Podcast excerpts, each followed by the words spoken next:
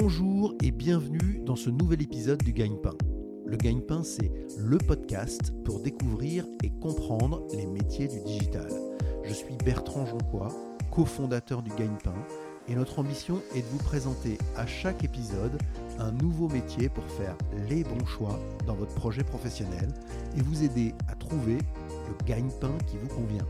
À chaque épisode, le métier sera présenté, raconté et détaillé celles et ceux qui le font au quotidien.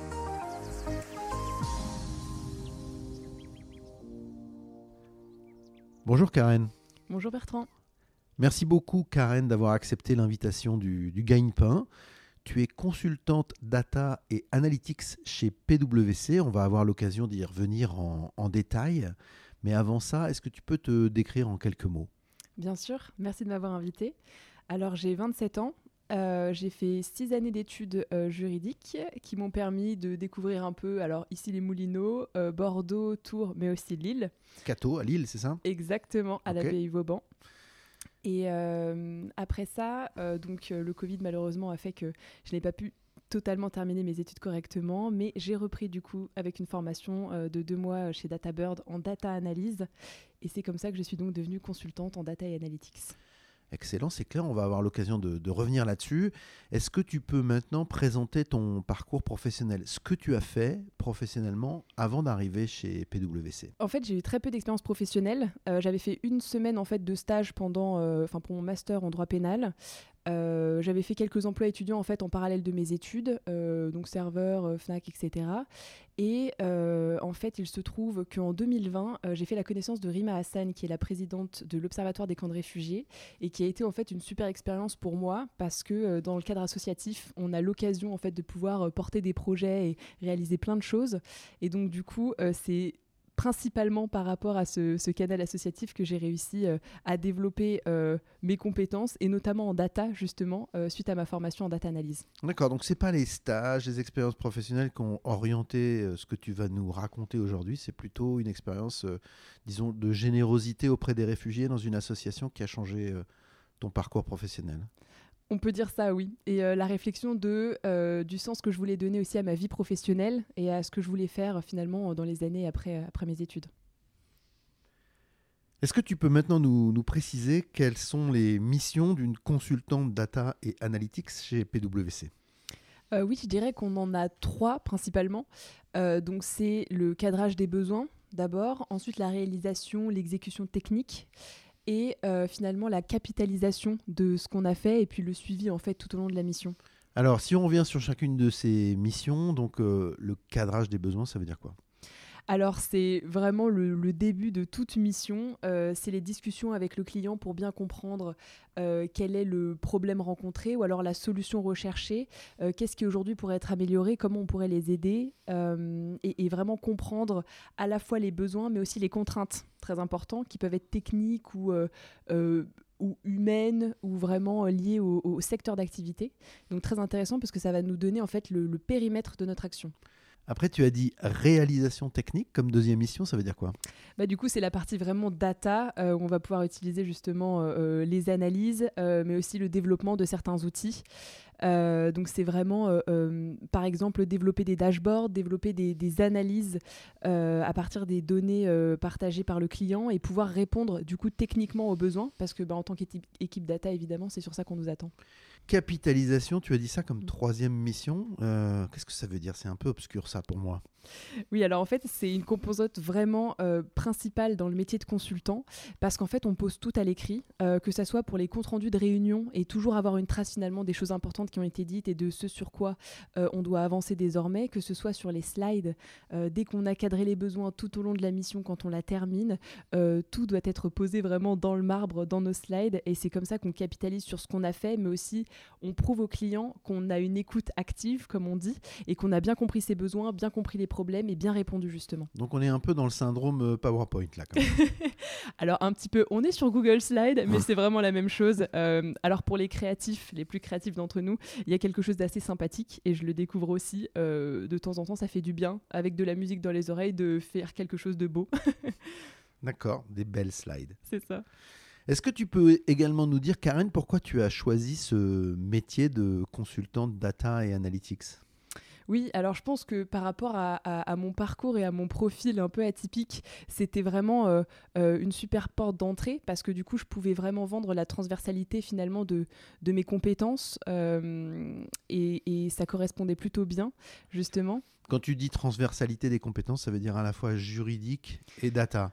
C'est ça. Et du coup aussi, euh, euh, plus il y a des, compétences humaines finalement qui sont un peu exigées dans le métier du conseil. Euh, le fait de, d'être réactif, d'être rigoureux, quelque chose qu'on apprend énormément en droit évidemment.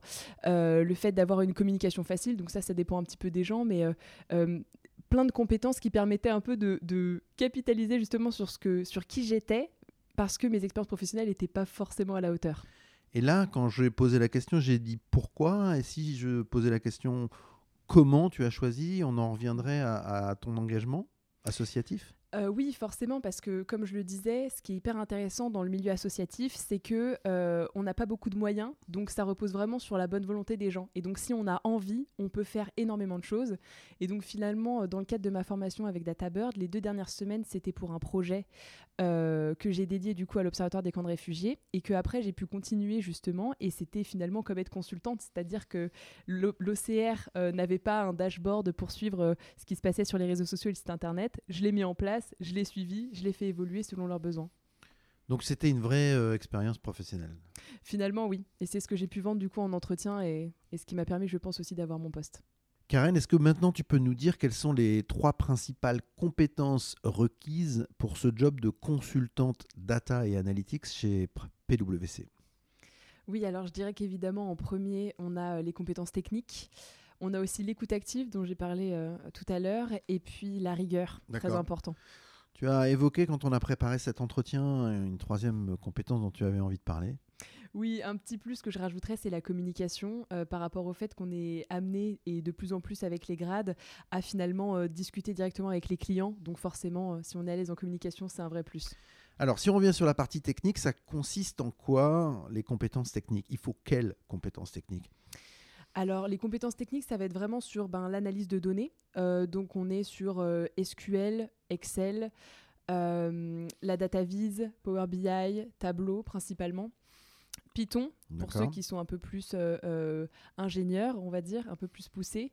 Donc ça veut dire que dans ton job, il faut maîtriser tout ça pour pouvoir le faire au quotidien, mais tu te mm. reposes aussi sur des équipes qui vont un peu plus loin sur ces sujets ou c'est toi qui fais tout? Alors, ça dépend un petit peu des appétences et des parcours de chacun. Euh, évidemment, euh, moi j'avais beaucoup à apprendre et pour l'instant, euh, les technologies sont restées très data analyst, on va dire, donc de la data vise, Excel, etc. Mais j'ai des collègues qui ont eux un background d'ingénieurs et qui eux évidemment travaillent beaucoup plus avec Python et développent des algorithmes, font du forecast, etc. Donc c'est plus poussé. Ok, donc en parallèle de la technique, il faut aussi l'écoute. Donc on est assez loin là en fait, globalement. L'écoute, ça veut dire euh, des compétences humaines d'une certaine manière. Complètement. Et très intéressant parce que si on n'écoute pas bien, du coup, on ne développe pas bien techniquement et on est obligé de refaire. Très important donc d'écouter. et oui, donc l'écoute active, ça a été un des premiers conseils qu'on m'a donné quand je suis arrivée. Et donc c'est vraiment le fait de d'écouter et de prendre des notes et de tout de suite en fait euh, cibler les points importants, euh, les choses à régler et finalement ce qui fera qu'on va réussir et aller au bon endroit euh, avec le client. Quand j'entends écoute active, ça veut aussi dire qu'on montre à celui qu'on écoute qu'on l'écoute. Complètement. Ok, il faut qu'il le comprenne aussi. Exactement. Dans les troisièmes compétences que tu as données, tu as mis rigueur. Oui, la rigueur. Alors évidemment, donc pour tous ceux qui font de la data, euh, c'est quelque chose qu'on apprend euh, assez vite parce qu'il y a un peu un protocole euh, pour vérifier que ces données sont propres, comment on nettoie des données, comment on les analyse, etc. Si on n'est pas rigoureux, on peut avoir du coup de la donnée peu propre et donc du coup potentiellement des, résultats faux. Donc très important d'être rigoureux. Et puis donc la dernière compétence, tu as dit communication, tu en as déjà un peu parlé, mais ça se sent, c'est quelque chose qui te plaît, que tu maîtrises. Oui, que j'aime beaucoup. Et je tire un peu mon épingle du jeu euh, euh, sur ça, justement. Ok, si on revient maintenant sur les, tâches quotidiennes, on aime bien essayer d'expliquer ça à ceux qui nous écoutent. Euh, qu'est-ce que ça veut dire dans, dans les tâches quotidiennes que tu fais? Est-ce qu'il y en a une qui te plaît plus et une qui te plaît moins, par exemple? Oui, alors je pense que sans surprise, celle qui me, plaît le plus, c'est euh, la communication. C'est le fait d'échanger avec les clients, euh, des personnes différentes à chaque mission, euh, de découvrir un petit peu leur, leur secteur d'activité, ce qu'ils font. Et, j'avoue que c'est des échanges toujours très passionnants et, très instructifs. Et celle qui t'appelle moins maintenant? Bon, j'avoue, il y en a peut-être une qui me plaît un peu moins. C'est parfois faire des slides, mais pas n'importe lesquels. C'est quand on nous demande de faire des slides très vite sur un sujet qu'on ne comprend pas du tout. Là, c'est vraiment compliqué. Donc c'est le, le fameux effet PowerPoint dont on parlait tout à l'heure. c'est ça. Alors attention, QGP, la question gagne-pain, combien ça gagne une consultante data et analytics? Alors, en tant que junior, euh, on se situe, je crois, dans une fourchette entre 39 et euh, 45K, quelque chose comme ça. D'accord Et donc, moi, à titre personnel, euh, je suis à 43K brut, du coup, par an. Ok. Et est-ce qu'il y a des incentives, il y a des primes? On peut euh, être, euh, disons, incentivé sur les choses qu'on fait? Alors, euh, donc l'avantage du consulting, c'est que tous les ans, euh, on augmente en fait d'un grade. Donc, on a une augmentation sans avoir à la demander, D'accord ce qui est un petit luxe. On a aussi du coup euh, une prime de performance tous les ans. Et je crois qu'on a aussi un intéressement par rapport à la, la performance de l'entreprise en fait au global. Donc il y a un peu de prime, on peut se faire un petit peu de gras en plus. Voilà, un petit peu. Karen, quel a été le plus grand défi que tu as eu à relever en arrivant dans, dans ce métier de consultante data? Je pense que ça a été de combattre euh, mon syndrome de l'imposteur, forcément par rapport à mon parcours et au fait d'arriver dans une grande entreprise. Euh, je savais qu'on comptait sur moi et qu'il fallait que je prouve que j'étais à la hauteur. Euh, donc ça, ça a été un petit peu compliqué, mais, euh, mais je suis contente aujourd'hui, un an et demi après, de dire que c'est bon, je l'ai combattu. il est passé ce, ce syndrome? Oui, dans mon travail, oui. Quelle a été ta plus grande surprise dans, dans ce métier? L'entraide. Euh, je pense que comme pour beaucoup, quand on sort d'école ou de formation, euh, on a un peu peur de se retrouver dans une entreprise qu'on attende euh, de nous, qu'on sache tout et que personne ne nous aide.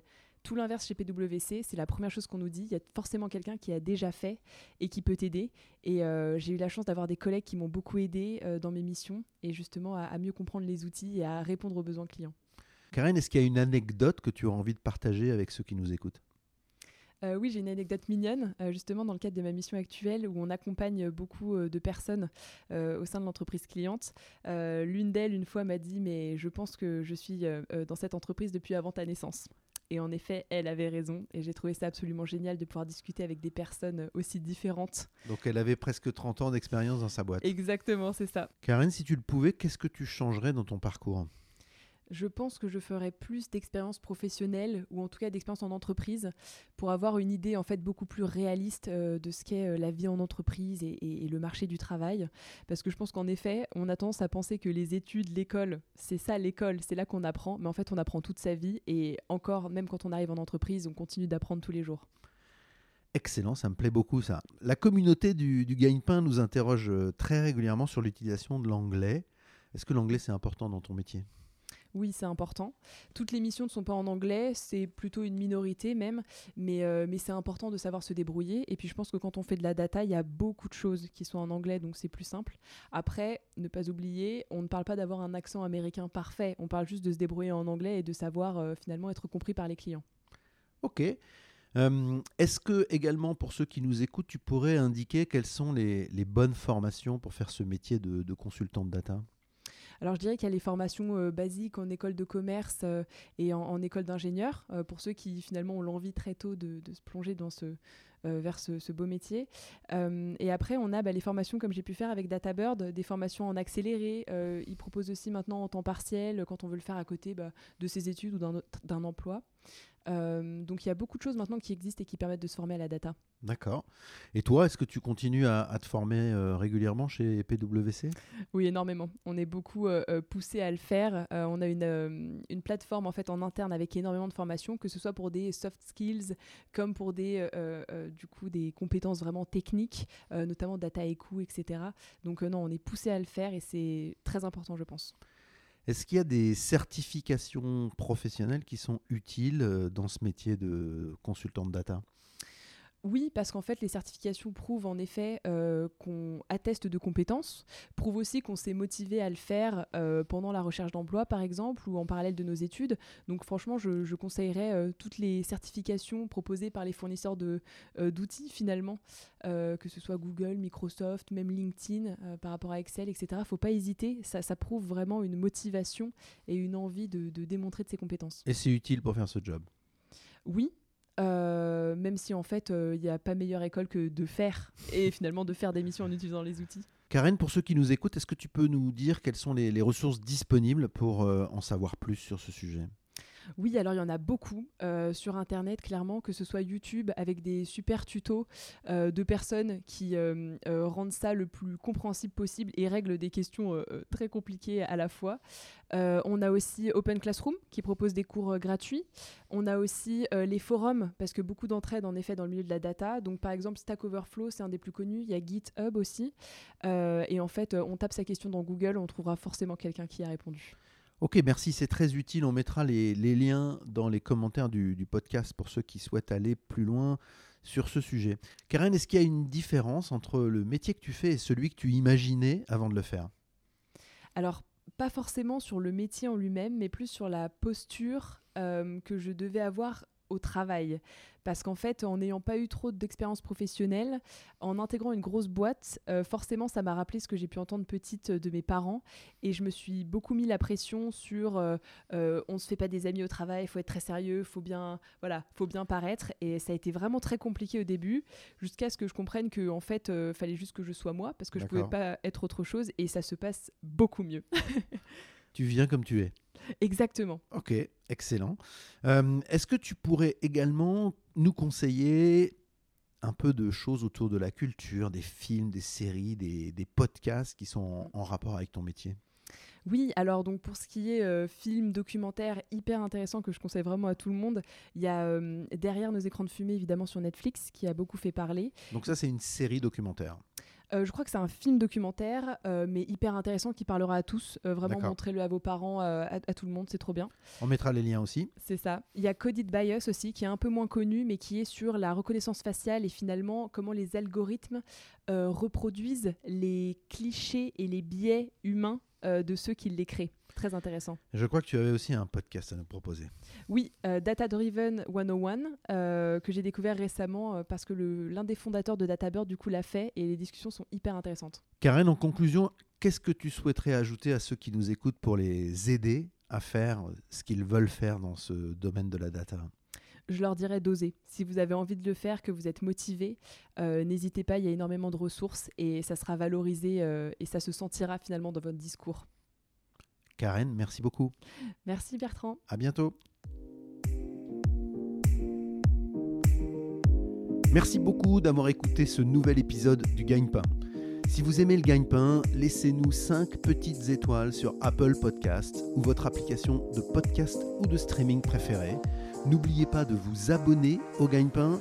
Vous pouvez nous écrire, nous envoyer vos suggestions et vos commentaires sur legagnepain.fr. Retrouvez-nous également sur les réseaux sociaux pour suivre notre actualité.